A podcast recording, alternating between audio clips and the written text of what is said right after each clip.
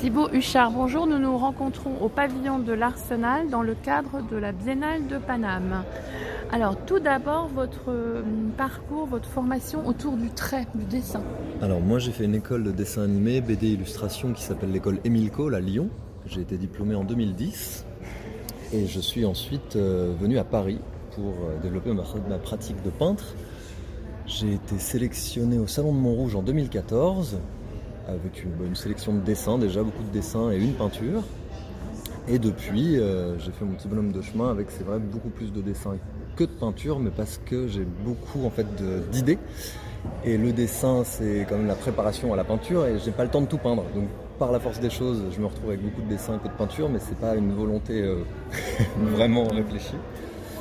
Euh, voilà. Et qu'est-ce que vous présentez ici? Alors, dans le cadre de la Biennale de Paname, donc au pavillon de l'Arsenal, je présente un grand retable qui est. Euh, la technique, c'est du laser en fait, c'est du bois gravé et de la feuille d'or. Et je ne sais pas si vous savez, mais il y a aussi à la Servangari jusqu'au 5 novembre des petits formats qui sont des peintures, euh, des tempéras en couleur cette fois-ci. Parce que le retable euh, au pavillon de l'Arsenal est juste trait noir et blanc et de l'or. Euh, il y a un titre à vos œuvres Est-ce que le titre a de l'importance? Alors oui, le titre a de l'importance, mais pour le grand retable, il s'appelle simplement retable. Premier état, parce que je compte en faire une version, comme je vous ai dit, il est en noir et blanc, en faire une version en valeur, c'est-à-dire avec des volumes et pas que du trait, et aussi une version en couleur. ça, prendra plus de temps, on verra l'été prochain et peut-être dans deux ans. Et euh, les, petits formats qui sont à la Servangari ont des titres très très narratifs. En général, parfois il y a même des jeux de mots c'est juste une manière de plus de perdre le spectateur un petit peu parce qu'il y a beaucoup de références dans mon travail, il y a plein de. C'est un syncrétisme de références antagoniques, antinomiques même. Mm. Non, plutôt antagoniques. On va reprendre ça. Venons-en à ces influences multiples et cette iconographie. Euh, voilà, qui renvoie euh, évidemment à l'histoire euh, de l'art, mais, mais, aussi aux arts actuels. Euh, au départ, je pense, alors je ne saurais pas vous expliquer d'où ça vient exactement, mais il y a un problème de goût déjà. J'ai un goût très prononcé pour les primitifs euh, italiens, flamands et aussi la peinture française du XIIIe au XVIe siècle en gros.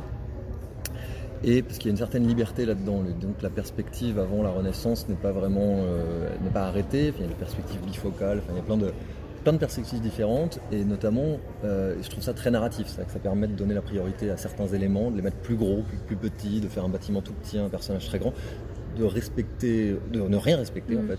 Et donc c'est pour moi un élément de liberté qui, qui se prête à ce que je veux faire, c'est-à-dire que mon travail est quand même très narratif. Donc cette liberté-là dans la perspective, dans la forme, euh, il y a déjà cette chose-là. Ensuite, si on va un peu plus loin, euh, les représentations du Moyen Âge, il y a beaucoup de...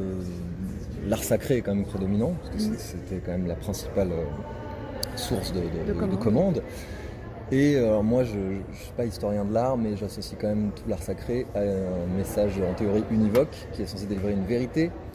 Et aujourd'hui, avec toutes les, dans cette ère de, de clichés, de post-vérité, de choses comme ça, euh, je trouve intéressant de récupérer une forme univoque pour parler de choses très équivoques, pour le coup, de mélanger tout ça, de faire un magma de, justement de, choses qui se contredisent et de voir où euh, l'esprit qui divague en regardant ça nous, emmène. Et euh, il y a quand même beaucoup de références au complotisme, au... Mais bon, alors je ne veux personne, mais je mélange du complotisme avec.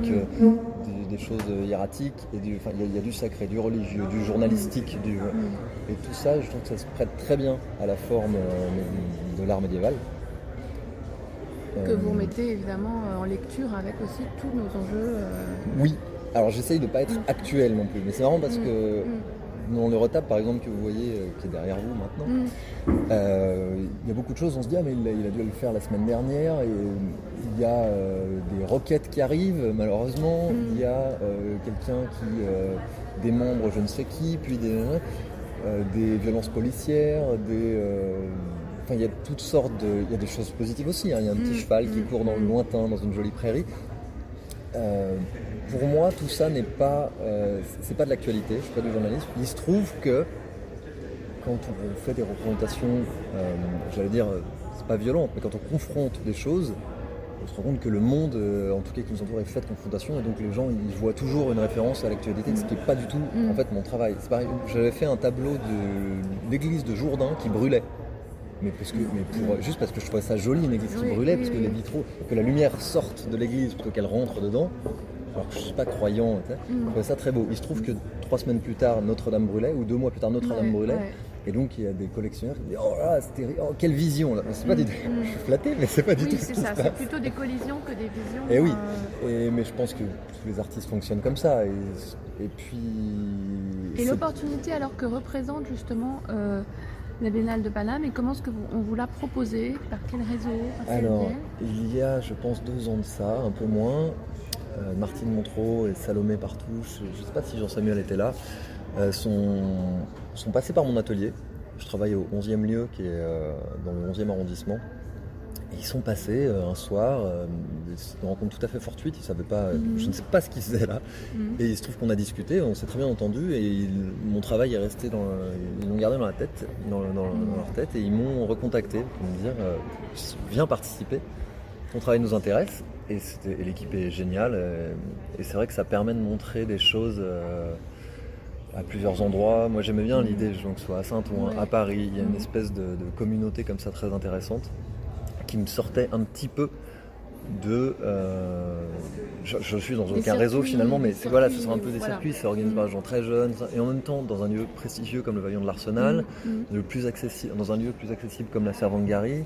Tu vois, toute cette, euh, toute la démarche m'a m'a beaucoup séduit, Mhm. séduit. Et voilà. Et sinon, qu'est-ce que vous pensez justement de la scène parisienne? Parce que comme vous dites au début, on n'a pas forcément les, les bons réseaux, les codes, les... Comment ça s'est passé pour vous tout ça? Alors, ça s'est passé. J'en pense pas grand chose Plus parce que bien, je suis plutôt pas, bien, je suis pas dedans vraiment. Mhm. Euh, en fait, j'ai découvert au Salon de Montrouge en 2014 que je crois que, je sais plus, je veux pas dire de bêtises, mais on était Mm, une soixantaine au Salon de mm, Montrouge. mm. Je crois qu'on était peut-être cinq à pas avoir fait les beaux-arts. Donc là, je me suis dit, t'as peut-être fait une bêtise à ne pas faire les beaux-arts, parce que ça va falloir rentrer dans ce, ce Ouais, milieu-là. ouais. Et ça met un peu. J'ai mis du temps, je ne sais pas comment fonctionnent les autres. Je sais que je connais très peu mes collègues finalement. Mm. Je les rencontre. Là, j'en ai rencontré Ouais, pas mal, mais j'ai un peu toujours travaillé dans mon coin. Et euh, donc je ne saurais pas trop quoi vous Et dire. par sur la rapport à l'atelier du 11e, alors ça aussi, comment ça s'est Alors ça trouvé il s'est trouvé que euh, je vous ai raconté que j'étais arrivé à Paris en 2011 et je me suis installé dans un lieu qui s'appelait le 100 euh, ECS. Le 100 ECS, c'est un atelier que- Ouais. collectif qui est subventionné par Amérique Paris. Et là, il y avait plusieurs artistes et dont un qui s'appelle Thomas Agrinier Mhm. et qui, avec qui je suis resté en contact. Et il y a trois ans, euh, je n'avais pas d'atelier et j'ai Mhm. commencé à faire le tour de mes contacts peintres. Ouais. Et je suis allé voir Thomas qui travaille au 11e lieu, lui, depuis l'ouverture de ce lieu. C'était il y a 6 ans, l'ouverture de ce lieu. Mhm. Et quand je suis arrivé là, j'ai vu l'ambiance, j'ai dit, mais je veux être là. Et donc, euh, il s'est trouvé que deux semaines plus tard, une place s'est libérée. J'ai couru dans ce lieu. Et voilà. Bah donc vous voyez, les réseaux finalement le sont réseau. accessibles. Effectivement. Merci, merci à vous.